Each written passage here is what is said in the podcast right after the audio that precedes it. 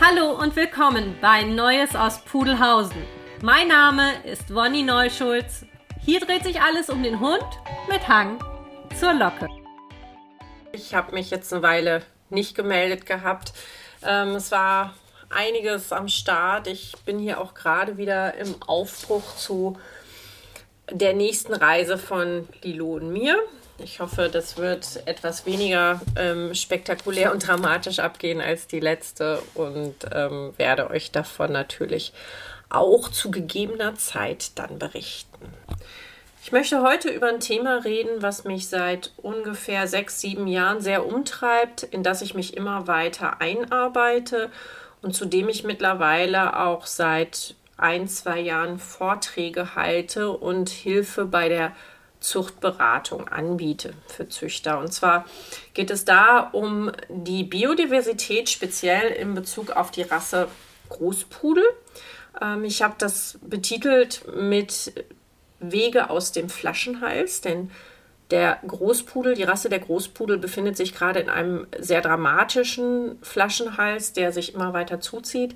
Und leider wissen gerade in Mitteleuropa die Züchter relativ wenig darüber und ich bin da so ein bisschen wie die Jungfrau zum Kind dazu gekommen und ähm, ja, sehe mich da jetzt so ein bisschen auch in der Verantwortung äh, zu bilden, weiterzubilden, zu erzählen, was ich weiß, zu erzählen, was ich rausgefunden habe. Ich bin relativ gut in Englisch. Ich habe das nicht nur studiert, ich bin ähm, auch eine anglophile Person. Ich liebe das, das englische Wort, die englische Sprache, die englische Poesie und ähm, kenne mich halt auch ein wenig mit Hunden aus, speziell aber auch, ähm, ich möchte nicht sagen im medizinischen Bereich, das wäre zu viel des Guten, aber in ganz bestimmten Bereichen der Biologie über Hunde kenne ich mich dann doch mittlerweile ganz gut aus und habe mich da selber auch sehr gut reingefuchst und weitergebildet. Ich möchte euch ähm, aufzeigen, warum das Thema so unglaublich wichtig ist es wird da einige Überraschungen geben. Ich werde euch gleich einen Artikel vorlesen. Ich habe drei Artikel dazu geschrieben, die mittlerweile auch schon in Vereinszeitungen veröffentlicht wurden bzw. veröffentlicht werden. Ich werde auch diesen Sommer 2022 wieder ein, eine Vortragsreihe anbieten. Wer da teilnehmen möchte, kann sich ganz gerne auf meiner Homepage oder auf meiner Facebook-Seite schlau machen. Da wird das dann zu gegebener Zeit veröffentlicht. Ganz genau steht der Termin noch nicht fest, denn wie gesagt, wir haben jetzt gerade erstmal so eine kleine Reise vor uns und einige andere Projekte auch noch und ähm, da muss ich noch der genaue Termin finden. Ihr könnt diese drei Artikel auch auf meiner Homepage Rockadog Hamburg lesen. Die sind als Ergänzung zu dem Vortrag gedacht. Deswegen werde ich auch gleich immer mal wieder so ein bisschen mit dem Vorlesen innehalten und vielleicht das ein oder andere hier noch hinzufügen, weiterführend erklären oder einen Kommentar dazu abgeben. Jetzt erstmal viel Spaß beim Zuhören. Ich hoffe, ich bekomme das hin. Ich habe schon so lange nicht mehr vorgelesen. Das letzte Mal war an der Uni und äh, ja, ich gebe mir, ich gebe mir Mühe. Wege aus dem Flaschenhals Teil 1. Wenn ich groß bin, heirate ich meinen Bruder. Dieser unschuldig, kindlich naive Ausruf hat damals zu meiner großen Verwunderung immer komische und leicht anzügliche Reaktionen hervorgerufen, als ich freches Gör das mit dem Brustton der Überzeugung jedem erzählte, der es wissen wollte oder auch nicht. Ich war so etwa vier oder fünf Jahre alt und ich wusste, irgendwann heiratet man wohl. Niemand Besseres kam mir da in den Sinn. Mein Bruder ist der liebste Mensch, den ich kannte und noch immer kenne. Er hat mich buchstäblich meine ersten Jahre auf Händen getragen, was dazu führte, dass ich eher reiten als laufen konnte. Ich habe niemals mit ihm gestritten. Er kannte mich wie kein anderer. Er war immer für mich da, beschützte mich und vor allem liebt er Hunde. Die perfekte Wahl also, hm? wäre da nicht der Haken mit der Verwandtschaft. Nun wissen wir schon seit den alten Ägyptern, dass es so ein Ding ist mit der Ehe und Fortpflanzung in der direkten Familie. Bis ins 20. Jahrhundert war die sogenannte Vetternehe in den Adelshäusern unseres Kontinents dennoch mehr Regel als denn Ausnahme. Der Stammbaum letztlich ein Kreis. Krankheiten physischer und psychischer Natur oft unter den adligen Teppich gekehrt und verschwiegen, dennoch auffällig oft vorkommend. Sei es auch nur ein äußeres Merkmal wie die Habsburger Lippe oder das Habsburger Kinn oder schwerwiegendere Leiden wie die Hämophilie, allgemein als Bluterkrankheit bekannte Gerinnungsstörung, die aber auch Krankheit der Könige einst genannt wurde. Königin Victoria hatte sie als Großmutter der europäischen Königshäuser in die Familien konduktiert, so dass sie von Russland bis Spanien im Hochadel die Gesundheit bedingte. Man ahnte seit langem, dass Krankheiten eine konkludente Folge der zu engen Beziehungen war. Aus solchen Erkenntnissen, die später wissenschaftlich auch durch Studien an makellosen Stammbäumen der Adelswelt manifestiert wurden, entstanden unsere modernen Gesetze der Eheschließung und Fortpflanzung. Denn auch der Mensch ist letztlich ja nur ein biologisches Wesen, das der Genetik unterliegt. Inzucht ist nie gut. Wir müssen das lassen, wenn wir gesunde Nachkommen möchten. Einfach, oder? Diese Dinge hatte ich dann mit spätestens fünf Jahren letztlich begriffen, schließlich mit einem bedauerlichen Schulterzucken die Idee abgetan, meinen Bruder zu heiraten. Menschen unterliegen weithin in der Regel nicht einer stark eingeschränkten Population, die manipulativ in eine Richtung vermehrt wird. Menschen werden nun einmal nicht gezüchtet. Selbst angesprochene Adelskreise sind biologisch nur ansatzweise mit der Population einer Hunderasse wohlgemerkt rechnerisch vergleichbar. Das wäre wie ein Vergleich von Äpfeln und Birnen. Bei Tieren, die der Zuchtauswahl unterliegen und somit per se einer engen bestimmten Auswahl entspringen, sind die Folgen gleichwohl drastischer ersichtlich. Wir alle wissen, wie unterschiedlich Geschwister aussehen können auf den Anfang zurückgekommen, mein Bruder und mich würde niemand auf dieser Welt anhand unseres Äußeren oder unserer Persönlichkeiten für Geschwister halten. Die Kombination der Eltern kann unendlich viele verschiedene Ergebnisse bringen, aufgrund der großen Kombinationsmöglichkeit der beiden Erbanlagen. Vor gar nicht allzu langer Zeit, oder? Man nimmt eben, was man hat. Wenn ich mir wie in früheren Zeiten den Inzuchtkoeffizienten zu Hilfe nehme, betitelte dieser das Rechenergebnis des Wurfes, der bei der Berechnung so herauskommt, mit dieser Wahrscheinlichkeit.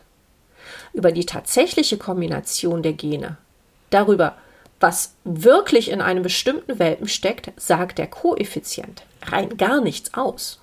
Ich muss kurz hier eingrätschen für diejenigen, die in der Zucht nicht bewandert sind. Ähm, bis vor einigen Jahren hat man eine Rechenformel zu Hilfe genommen.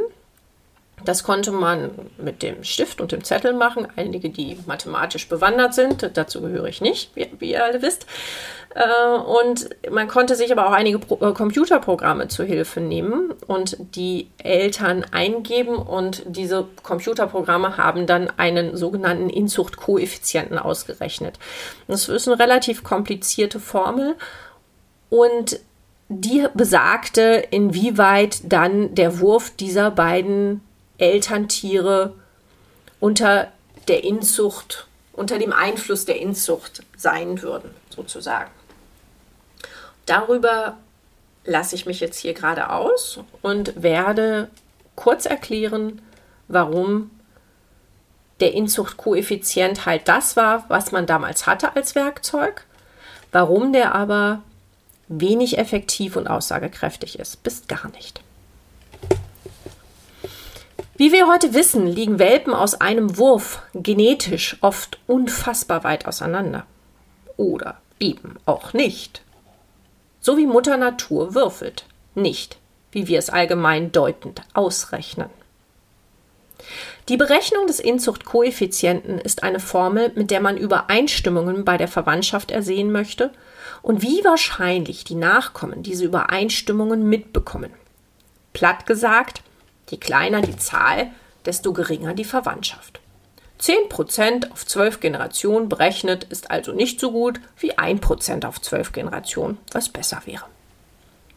Eine pfiffige Idee sollte man meinen, die jedoch nichts weiter besagt als beispielsweise, wie oft die Wahrscheinlichkeit besteht, wenn ich einen Würfel zehnmal werfe und wie oft eine 6 dabei herauskommt. Die Realität mag eine andere als die Rechnung sein. Ich werfe zehnmal eine 1 oder sechsmal eine 6 oder eben gar keinmal. Der Würfel hat eine Zahl pro Seite. Die DNA eines Säugetieres salopp gesprochen, ein wenig mehr Möglichkeiten der Kombination.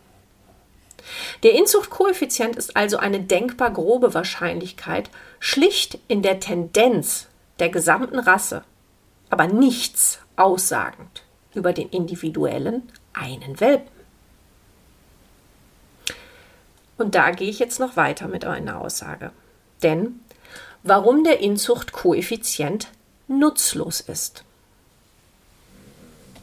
Wie gesagt, ich habe den auch natürlich genutzt. Wenn man nichts anderes hat, nutzt man die Werkzeuge, die man hat. Und ich sage immer, ich hoffe, wir haben in 10, 20 Jahren noch ganz, ganz andere Werkzeuge und werden dann auch sagen, wie konnten die damals dieses und jenes machen? Es gibt doch jetzt viel Besseres. Ja, weil wir nichts hatten. Wir müssen aber das Beste nutzen und das ist nicht mehr der Inzuchtkoeffizient. Ein niedrig vorhergesagter Koeffizient auf Stammbaumbasis in einer Testverpaarung stellt nicht sicher, dass zwei Hunde nicht verwandt sind und keine Inzuchtnachkommen hervorbringen. In der Tat ist der Inzuchtkoeffizient praktisch nutzlos. Eine Tatsache, die sicherlich dem einen oder der anderen ein wenig sauer aufstößt und ich gebe zu, ich musste mich vor einigen Jahren auch sehr schmerzlich erst an diesen Gedanken gewöhnen, verstehe also, warum einige jetzt wahrscheinlich beim Hören dieser Zeilen oder Lesen innerlich zumindest laut aufschreien. Die Annahme, dass der Koeffizient für den einzelnen Welpen aussagekräftig ist, geht von Achtung, völlig falschen Voraussetzungen aus. Wir sehen uns drei dieser Voraussetzungen nun mal genauer an. Erstens, dass der Einfluss der Gene an jeder Stelle des Pedigrees stets der gleiche war. Dass dies nicht stimmt, wissen wir aus vielerlei verschiedenen Studien. Die sogenannte Rekombination von Genen tritt auf, wenn ein biologisches Wesen Eier oder Sperma bildet. Das Erbmaterial wird in den Eltern umstrukturiert, was somit vor allem den Einfluss der Vorfahren betrifft. Der Einfluss kann in einer Generation bei allen Nachfahren größer sein oder kleiner als in der anderen Generation oder bei dem anderen Welpen. Sehr genaue Erkenntnisse hat uns da die Viehzucht gebracht, die sich weit professioneller, da wirtschaftlicher orientiert, die Genetik zunutze macht. Die sogenannte Überkreuzung, also Rekombination, wechselt buchstäblich Teile der DNA aus, mal mehr, mal weniger, wie beim Lotto. Sinn und Zweck ist Erhalt und die Vielfalt der Art. Mutter Natur hat die Diversität bereits in ihre Schnittmuster eingebaut. Je mehr Vielfalt, desto gesünder. Wenn man neben der Auswirkung der Rekombination auch die Anzahl der vom Züchter für die Berechnung ausgewählten Generationen bedenkt, nämlich so zehn oder zwölf in der Regel, kann man sich ungefähr vorstellen, wie genau so eine Berechnung für den einzelnen Hund ist. Die tatsächlichen Unterschiede zwischen den Nachkommen können extrem groß sein. Dies zeigt auch, warum ein Hund in einem Land sehr eng mit einem Hund in einem anderen Land verwandt sein kann, obwohl der Inzuchtkoeffizient etwas anderes vorhersagt oder umgekehrt. Der Einfluss der Vorfahren auf einen individuellen Nachkommen ist nicht im Inzuchtkoeffizienten berechnet. Und dafür braucht es gar keine genaue Wissenschaft wenn sich der Züchter, die Züchterin den Wurf ansieht, dann sehen wir hoffentlich Unterschiede in den Welpen. Ja, und wenn der Einfluss der Vorfahren immer der gleiche wäre, so wie es in der Formel des Inzuchtkoeffizienten steht, dann würden alle Welpen gleich aussehen. Und das tun sie nicht, weil sie meistens keine eineiigen Zwillinge sind oder Drillinge oder Mehrlinge. Wir gehen weiter zur zweiten Voraussetzung, die falsch ist bei der Berechnung. Zweitens geht der Inzuchtkoeffizient auch davon aus, dass die Stammbäume, Achtung, vollständig sind. Was bedeutet, dass wir die Vorfahren von Hunden bis zum Beginn der Rasse kennen müssten und dass die gemeldeten Hunde im Stammbaum wirklich die tatsächlichen Eltern waren. Und wir alle wissen, dass die Abstammung nicht immer korrekt ist, sei es nun zufällig oder mit Absicht. Dies ist aber so wichtig, da bei fehlenden oder ungenauen Informationen die Berechnung ebenfalls falsch ist. Wenn also eine Zahl in der Formel des Inzuchtkoeffizienten ausgetauscht wird, ist das Ergebnis falsch. Ähnlich wie bei Telefonnummern. Da hilft mir nicht die ungefähre Idee der Nummer. Tausche ich eine Zahl aus, lande ich anstelle von Herrn Schmidt in Berlin-Kreuzberg bei Frau Krokuschinski in Duisburg-Ruhrort. Wir werden an dieser Stelle nicht auf die salopp gesagt sportlich geführten Databases eingehen, die alle eher schlecht als recht sind in Hinsicht der Genauigkeit und Vollständigkeit, zumindest leider bei den Großpudeln. Darüber hinaus geht der Inzuchtkoeffizient davon aus, dass die Begründer einer Rasse nicht miteinander verwandt waren. Diese Annahme an und für sich beeinflusst das Ergebnis bei unserer Testverpaarung mit Zuhilfenahme des Inzuchtkoeffizienten maßgeblich. Drittens basiert der Inzuchtkoeffizient auf einer willkürlich bestimmten Anzahl von Generationen, die vom Züchter ausgewählt wurde. Ich berechne einen Koeffizienten für meine Verpaarung mit zwölf Generationen und das Ergebnis ist ein sensationell niedriger 0,08% Koeffizient. Toll, oder? Hm. Hm. Nehmen wir einmal an, dass es unmittelbar hinter diesen zwölf Generationen einen genetischen Engpass gab. Sagen wir, ein Champion, der vielfacher Vater war, mit anschließender Linienzucht. Möglicherweise gab es danach auch einfach weniger Hunde, weil die Rasse nicht mehr en vogue war. Oder ein Krieg die Zucht erschwerte. Der genetische Engpass bei den Hunden hinter der zwölften Generation wird bei meiner Berechnung der zwölften Generation nicht ersichtlich sein. Der Einfluss, den dieser Vererber vor Generation 12 hatte, sieht man im berechneten Koeffizienten nicht. Züchter glauben oft, dass in zwölf Generationen so etwas wie eine Evolution stattgefunden habe. Innerhalb dieses Zeitraums tritt jedoch oft keine bedeutende genetische Mutation auf. Die Hunde vor 13 Generationen sind wahrscheinlich sehr ähnlich zu denen von heute. Die Evolution dauert viel länger als ein Jahrhundert oder ein halbes Jahrhundert. Letztlich ist der Koeffizient eine gute Inzuchttendenz im Hinblick auf die gesamte Rasse. Wenn denn alle Stammbäume korrekt sind und möglichst viele, wenn nicht alle, in die Berechnung einfließen.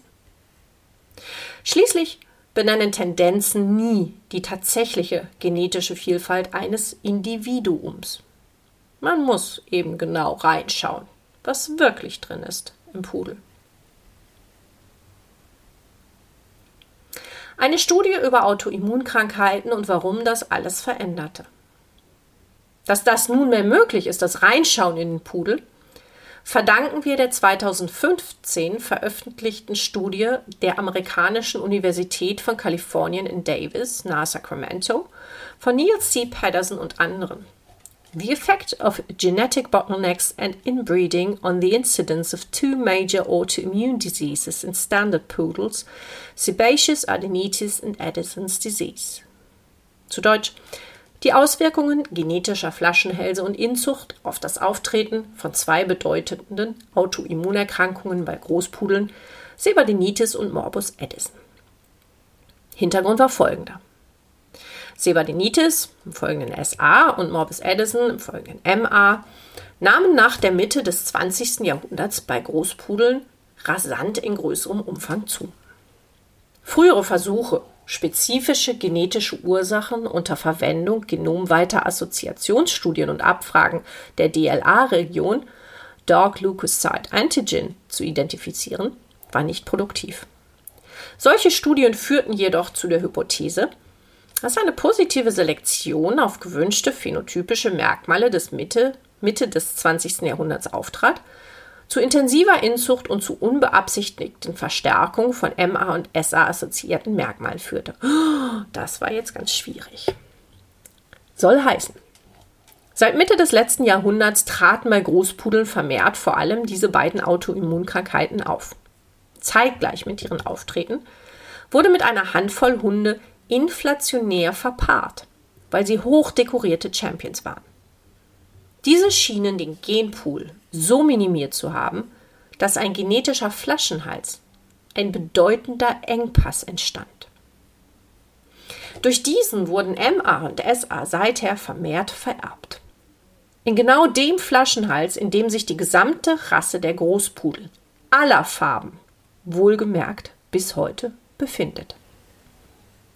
Und das ist auch das Interessante daran, dass ich bei Testverpaarungen, beim Anschauen von Verwandtschaften immer wieder gesehen habe, dass weder die Geografie, wo ein Pudel herkommt, noch die sogenannten, in Anführungsstrichen muss man immer sagen, Linien, die man so gerne an Ahnentafeln zur Hand nimmt, noch die Farbe, noch die Größe, noch das Aussehen, noch der Charakter, noch äh, egal was man so bisher hergenommen hat, ähm, dass man das daran erkennen kann, ob diese Pudel wirklich verwandt sind. Denn alle Pudel aller Farben stecken in dem gleichen Flaschenhals. Alle sind so ähnlich genetisch, dass häufig ganz abstruse, völlig unerwartete Verwandtschaften, enge, enge, sehr enge Verwandtschaften vor, vor einem stehen in einer Testverpackung, dass man denkt, es kann nicht wahr sein. Ich hätte niemals, niemals sowas erwartet.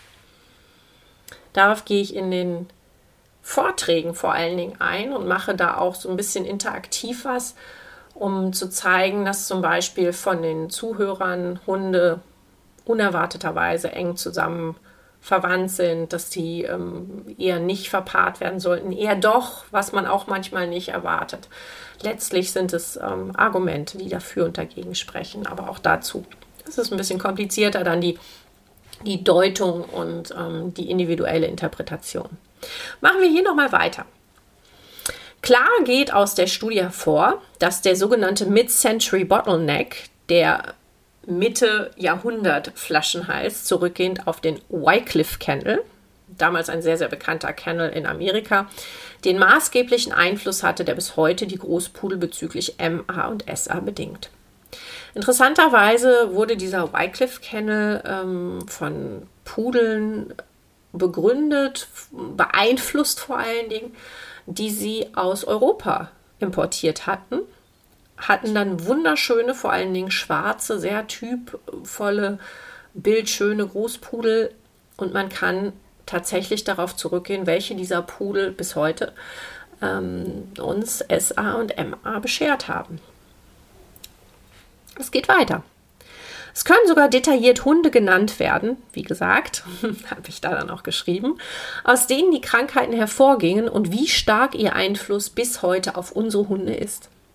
Eben diese Hunde wurden aufgrund ihrer Popularität und Schönheit großzügig in der Zucht eingesetzt. Und mit großzügig meine ich wirklich inflationär. Wir sprechen hier von mehreren hundert Nachkommen. Wir wissen anhand dieser Studie nunmehr, woher die beiden Krankheiten herrühren. Also recht genau, welche Hunde damals den Grundstock gelegt haben, welche Hunde heutzutage mit mehr oder weniger großen Risiken behaftet sind. Und vor allem, wie diese Hunde zu verpaaren sind, um in späteren Generationen nicht nur gegen diese Erkrankungen zu arbeiten, sondern um vor allem die Population, die Gesamtheit der Pudel wieder aufzulockern und den Flaschenhals letztlich zu entknoten. In dieser Studie konnten Eigenschaften als evident für die genetische Fitness im Allgemeinen und der untersuchten Autoimmunkrankheiten MA und SA im Besonderen festgestellt werden. Und dankenswerterweise ist aus dieser Studie ein Test entstanden, der sogenannte VGL-Test. Veterinary Genetics Laboratory, einfach nach dem Labor benannt. Wir erhalten mehrere markante Informationen, die wir abwägen können, die Risiken beschreiben und die uns nicht nur helfen, gesundere Würfe zu planen, sondern auch die Rasse nach vorne zu bringen, indem wir den Flaschenhals entwirren. Etwas für den Wurf und die Rasse positiv bewirken, das ist es ja, was Zucht mithin bewirken soll. Das heißt einmal für mich persönlich, für meinen nächsten Wurf, aber auch immer für die Gesamtheit der Großpudel und der Rasse. Der Test benennt die tatsächliche Inzucht im Hund, sozusagen den tatsächlichen Inzuchtkoeffizienten in diesem einen Hund. Wie viele gleiche Teile hat er von Mutter und Vater mitbekommen? Wie viele unterschiedliche? Homozygosität und Heterozygosität und wiegt sie gegeneinander ab. Die UC Davis verwendet eine Testmethode anhand von STRs. Sie wurden ausgewählt, weil es neutrale oder stumme Marker sind. Das heißt, sie benennen keine Merkmale wie Augenfarbe oder Felltyp und das ist wichtig, neutrale Marker zu verwenden, damit man nicht nach Merkmalen aussucht, während man versucht, die Artenvielfalt zu erhalten. Was, wenn zum Beispiel diese Merkmale homozygot sein sollten? Zum Beispiel sollten Pudel am besten zwei Gene für lockiges Fell haben, nicht wahr? Und das wollen wir nun wirklich nicht verändern. Weiterhin wird aufgezeigt mit diesem Test, inwieweit der Hund genetisch außerhalb des Knotenpunktes der Rasse liegt. Man stellte sich eine lange, verknotete Perlenkette vor. Dieses Knäuel sind alle Großpudel auf einem Haufen. Jede Perle ist ein Pudel. Einer ist eher im Zentrum, in dem Teil, in dem es am dichtesten ist, und ein anderer eher am Rand, dort, wo bereits alles lose auf dem Tisch liegt. Wie typisch die Gene sind oder untypisch, das hat natürlich nichts mit dem in Richterbewertungen gelesenen Typ voll zu tun. Das Aussehen, das Temperament oder Struktur sind natürlich nicht gemeint. Je weiter der Pudel nun außerhalb dieses Kerns der verknoteten Kette liegt, desto weniger hat er genetisch gesehen mit denen im Kern gemeinsam. Er hat mitunter mehr seltene Gene geerbt. Diese gilt es unter allen Umständen zu erhalten, damit sie nicht aussterben, wie bei den Dinosauriern buchstäblich, und dann für immer verloren sind. Wenn wir immer nur die häufig vorkommenden Gene weiter nutzen, die im Knoll mittig sind, verschwinden die seltenen und wir haben einen Engpass, der sich mehr und mehr verengt, bis wir nur noch wenig übrig haben. Mithin bis zur ultimativen Inzucht. Eine ultimative Sackgasse. Diese Hunde mit den seltenen Genen außerhalb des Zentrums des Knäuels gilt es nach allen Möglichkeiten unbedingt an der Rasse zu beteiligen. Denn auch die Hunde, die nicht gezüchtet werden, und das vergessen viele Züchter leider immer wieder oder haben es nicht so im Bewusstsein, auch die Hunde, die nicht gezüchtet werden, bestimmen eine Rasse. Und zwar in genau dem Ausmaß wie die Hunde, die für die Zucht ausgewählt werden. Letztlich zeigt der Test die in der Studie herausgefundenen Haplotypen, und das sind Genmarker, die für das Immunsystem wichtig sind, die erhöhte Risiken für Autoimmunerkrankungen kennzeichnen.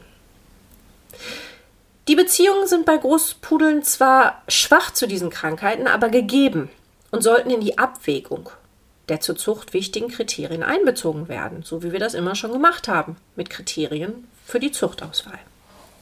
Gleichwohl sollten aber keine Hunde aufgrund von Risiken per se ausgeschlossen werden. All diese Faktoren bergen im Einzelnen zusammengenommen Risiken für die besagten und andere Erkrankungen. All dies positioniert einen Pudel in der Population in der verknäulten Perlenkette. Ohne Wertigkeit, aber mit viel Mehrwert. Die nicht gerade offen kommunizierte Art und Weise in der Pudelzucht begründet die nicht oder nur mangelhaft vorhandenen Listen und Bücher von Zuchtpudeln. Man will nicht, dass der eigene Hund, der eigene Zwinger schlecht geredet wird. Ein Unding, das unbedingt und mit Nachdruck berichtigt werden muss. Denn es gibt keine schlechten oder guten Ergebnisse bei diesem Test. Es gibt nur empfehlenswertere Verpaarungen und nicht empfehlenswerte. Völlig frei vom Wert des Ergebnisses. Jeder Hund, jeder Großpudel ist genetisch gesehen, wir lassen mal kurz Aussehen und Charakter beiseite, verpaarungswert, genetisch gesehen. Genau genommen dürfen wir gar keine Hunde leichtfertig aus der Zucht nehmen, bei einem Genpool, der so eng verwoben ist. Und mitunter gewinnt man sogar Argumente, einen vermeintlich nicht so wertvollen Hund doch zu verpaaren, weil er genetisch eben mehr Gewicht bekommt. Wir müssen dennoch zwingend sehen, mit wem wer kombiniert wird. Denn gerade aufgrund der geringen Auswahl an genetischem Material ist da gehörig schnell ins Klo gegriffen. In der letzten Zeit, in der ich viele Testverpaarungen gemacht habe, kamen teils völlig überraschende Ergebnisse heraus. Und eben nicht gut oder schlecht, schlicht komplett anders positioniert als vorher nach Ahnentafel ausgesucht gedacht. Man muss dann eben in einer anderen Ecke der Population nach potenziellen Zuchtpartnern suchen als dort, wo man es erwartet hätte. Die Verwandtschaften sind in aller Regel erstaunlich, erschreckend und höchst unerwartet. Besonders der Gedanke, ich züchte ungewöhnliche Farbkombinationen und erhalte eine Erweiterung des Genpools, ist schlichtweg Nonsens. Es gefalle, wem es will oder eben nicht. Die Großpudel aller Farben, einfarbig oder mehrfarbig, aller Kontinente und Zuchtbücher, aller Dissidenzen und Großverbände sind enger miteinander verwandt, als wir uns bisher auch nur ansatzweise vorstellen konnten. So kann man nicht einfach Einfarben mit Mehrfarben fahren und denken, man tue etwas besonders Gutes für die Vielfalt. Nichts, nichts könnte tatsächlich weiter von der Wahrheit entfernt sein. Ein Beispiel einer ambitionierten Züchterin. Sie schlug zwei Hunde vor, die perfekt passten. In den Ahntafeln, soweit das gute Züchterauge reichte, kein einziger Hund gedoppelt, die Abstammung unterschiedlicher, wie sie nicht sein konnte. Heraus kam bei der Testverpaarung eine genetische Verwandtschaft wie die von Cousins ersten Grades. Wahrlich kein Einzelfall, wie sich später herausstellte und verdeutlichte, wie oft Großpudel unerwartet miteinander eng verwandt sind. Es bedeutet weiter nicht, dass selbst wenn ein Hund bestimmte Risikofaktoren in sich trägt, dieser erkranken muss. Es spielen weitere Faktoren eine Rolle. Das Alter des Hundes, mit dem gezüchtet wird, ein nicht zu unterschätzendes Merkmal beim Ausschließen von Autoimmunerkrankungen, Fälle von Krankheiten in der Verwandtschaft und so weiter. Gewiss ist allerdings, dass dieser Hund sein Erbgut weitergibt. Und hier sind wir wieder bei der richtigen Kombination. Bei den Nachkommen, bei denen wir das hinterlassen. Und noch einmal auf das Alter einzugehen. Warum ich eine Verfechterin von später Zucht bin, und spät meine ich hier fünftes, sechstes Lebensjahr, Autoimmunerkrankungen sind multifaktoreller Herkunft. Das bedeutet, das Fachgebiet der Autoimmunerkrankung ist hochkomplex, stark vereinfacht gesprochen, Bad Genes and Bad Luck. Schlechte Gene und Pech. Drei Komponenten sind bei Autoimmunerkrankungen gewiss. Eine gewisse genetische Veranlagung, die wir nunmehr anhand von Tests abwägen können, genetische Veranlagungen, die bisher unbekannt sind und äußere Einflüsse, sogenannte Trigger. Ich habe zum Beispiel einen Hund mit Risikofaktoren, die ich kenne. Dieser Hund ist nun bereits sechs Jahre alt und hat in seinem Leben schon sehr viele Trigger erlebt. Sein Immunsystem ist erprobt und hat offensichtlich ausgleichende Faktoren, die wir nicht kennen. Aber die können diesen Stress puffern. Alle Infekte, Autofahrten, OPs, Stromschläge am Weidezaun, was auch immer, haben keine Krankheit hervorgerufen, obwohl dieser Hund Risikofaktoren in sich trägt. Je älter der Hund, desto mehr hat das Immunsystem gezeigt, was es kann. Ich sehe anhand von Beispiel, dieser Hund mit diesen Genen ist bisher allen Widrigkeiten zum Trotz gesund geblieben. Ich schließe also keinen Hund aufgrund von Risikofaktoren aus.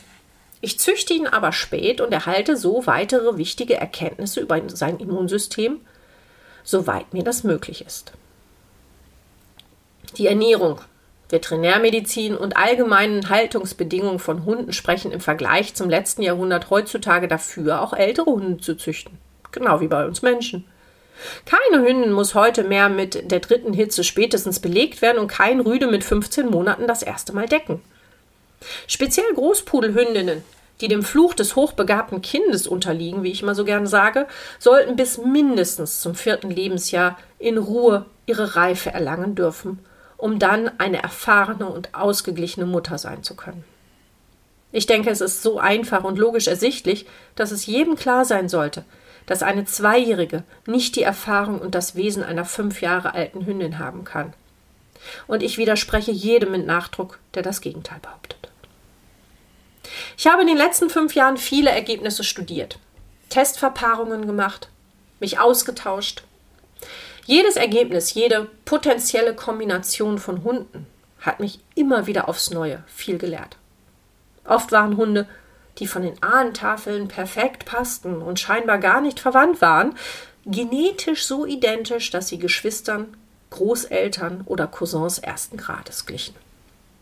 Da lag nicht selten der Züchter mit seinem Bauchgefühl heftig daneben. Oft waren Hunde mit bestem Wissen und Gewissen gezüchtet. Man kann nur das nutzen, was man bisher kannte. Genetisch gesehen waren sie aber in einer ganz anderen Richtung gelandet und individuell sehr ingezüchtet. Auch diese Hunde sind aber nicht schlecht oder gut. Es kommt immer nur auf das Wie der Verpaarung an, auf das mit wem. Vielleicht hat gerade einer dieser Hunde ein extrem seltenes Gen, das für immer verloren wäre, wenn er von der Zucht ausgeschlossen würde. Wir werden weder anfangen, durch den Test Hunde aus der Zucht zu verbannen. Ganz im Gegenteil. Es werden sogar mehr Hunde züchterisch relevant. Noch werden wir vergessen, was unsere Zuchtziele sind oder wie das Exterieur erscheint, wie das so überaus wichtige Wesen eines Hundes ist. Und genau das Missachten der Wertung auf Struktur, Temperament, Exterieur und so weiter spielt gerade denjenigen in die Karten, die neue Methoden wie diese ablehnen. Sei es aus Unverständnis oder Sentiment, die alten Hüte nicht ablegen zu wollen. Manchmal komme ich nicht umhin zu denken, man meint vermeintlich zuzugeben, dass man in früheren Jahren falsch lag mit seiner Zucht. Aber wie könnte man, wenn man es nicht besser wusste? Aber nun weiß man besser. Und sollte, nein, man muss dieses Handwerkszeug nutzen. Wer aber nur testet und Hunde nach Zahlen verpaart, der erweist dem Test und der Rasse einen Bärendienst und spielt diesen ewig gestrigen in die Karten. Siehst du, das passiert, wenn man nach Test verpaart. Generationen zurückgeworfen, gerade erst gehört. Es könnte falscher nicht sein. Beide Extreme sind falsch. Den Standard und Zuchtziele zu negieren oder meines Erachtens noch verantwortungsloser, trotz besseren Wissens ohne den Test zu züchten. Nicht einfach, aber essentiell wichtig. Leider ist es nicht so wie bei den einfacheren Gentests. Träger, frei, homozygot. Einige, Bereiche gilt es zu betrachten, um zu verstehen, wie mein Pudel genetisch gebaut ist. Gleichwohl werden wir nicht Ahnentafeln abschaffen wollen, wichtige Informationen über Vorfahren und Geschwister ausschließen können. Was wir aber so schnell wie möglich lernen müssen, ist den VGL-Test als ein sehr, sehr wertvolles Handwerkszeug für die Pudelzucht zu verwenden. Bei mehr und mehr Züchtern wird Gott sei Dank mit dem Diversitätstest des VGL gearbeitet. Sogar neuerdings ganze Würfe getestet, was sinnvoll ist, um Richtungen in der Zucht besser erkennen zu können. Für die Gesundheit der Welpen in unseren Würfen. Vor allem aber für die gesamte Rasse der Pudel – die gerade mit zunehmender Geschwindigkeit auf eine Wand zusteuert und von der wir weitreichenden Schaden abwenden müssen.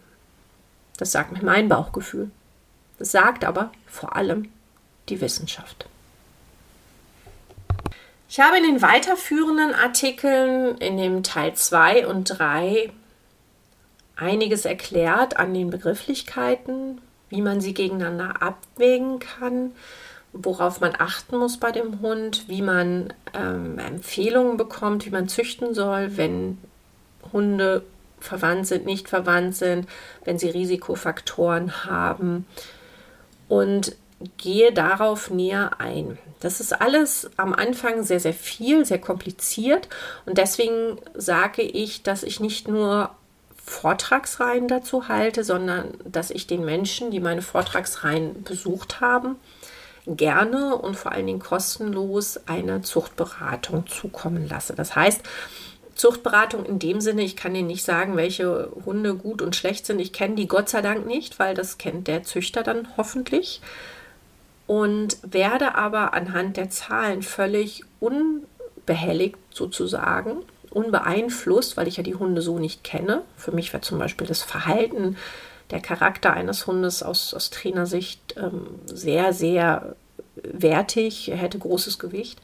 Ähm, da ich aber das alles nicht kenne, kann ich anhand der Zahlen eine Empfehlung geben oder weiterhelfen bei der Suche von Partnern.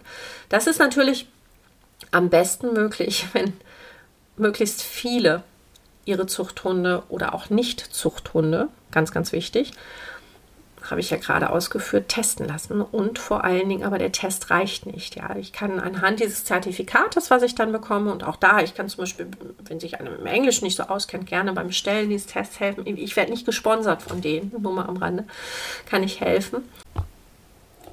Vor allen Dingen aber müssen die getesteten Hunde in der Datenbank Better Bread eingetragen werden. Das kann man mit einem kostenlosen Account, mit einem kostenlosen Konto dort machen. Da kann man sicherlich nicht so viel sehen wie mit einem bezahlten Konto. Allerdings wird es für den Anfang oder auch später völlig reichen. Wenn man mehr wissen möchte, kann man sich zum Beispiel kurzfristig an mich wenden. Man kann auch ein monatliches Abo abschließen, was jederzeit gekündigt werden kann. Das ist sehr ähm, komplikationslos und sehr benutzerfreundlich. Man kann da selber dann Testverpaarungen machen, das Profil sich seines Hundes ansehen, Verwandtschaften sehen und, und, und. Aber eingetragen werden muss der Hund, nachdem das Zertifikat von dem Labor zu Hause angekommen ist, weil man aus diesem Zertifikat alleine nur die Internal Relatedness, also die tatsächliche Inzucht im Hund ersehen kann und die Haplotypen, die eventuelle Risiken oder Nicht-Risiken aufzeigen, aber mehr auch nicht. Und bei Better Bread wird halt all das andere Wertvolle aufgezeigt. Also bitte immer, immer, immer auch nach dem Test den Hund bei Better Bread eintragen, egal ob er für die Zucht verwendet wird oder nicht denn die repräsentative Anzahl der Hunde, die mittlerweile in der Datenbank sind, wird weiterhin für die Studie verwendet, sofern man die Daten denn mit dem Bestellvorgang dafür freigegeben hat, was ich immer nur fair finde.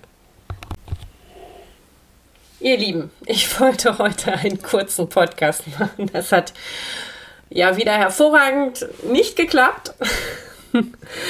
Ich hoffe trotzdem, ich konnte euch ein bisschen in diesen besonderen, besonders schwierigen Zeiten ein wenig unterhalten, ein wenig ablenken von den Ereignissen. Ich wünsche euch ganz, ganz viele schöne Momente, dass ihr im Moment verweilen könnt, dass ihr im Jetzt bleiben könnt mit euren Hunden, mit euren Pudeln. Ich werde das jetzt mit Lilou, wie gesagt, bald machen. Haltet Ausschau auf meiner Seite Rockedog Hamburg oder auf meiner Facebook-Seite Rockedog Hamburg nach weiteren Vorträgen zu diesem Thema. Da werde ich dann auch gerne, könnt ihr mir auch gerne so schreiben, irgendwelche Fragen beantworten. Da gehen wir aber auf alles ein bei diesen Vorträgen. Ja, und jetzt ähm, werde ich packen gehen. Ich werde packen gehen für eine Reise mit der lieben Lilu. Lilu, möchtest du mit mir wohin? Sollen wir eine Reise machen? Ja? Ernsthaft? Wirklich? das Wort zum Sonntag. Passt auf euch auf.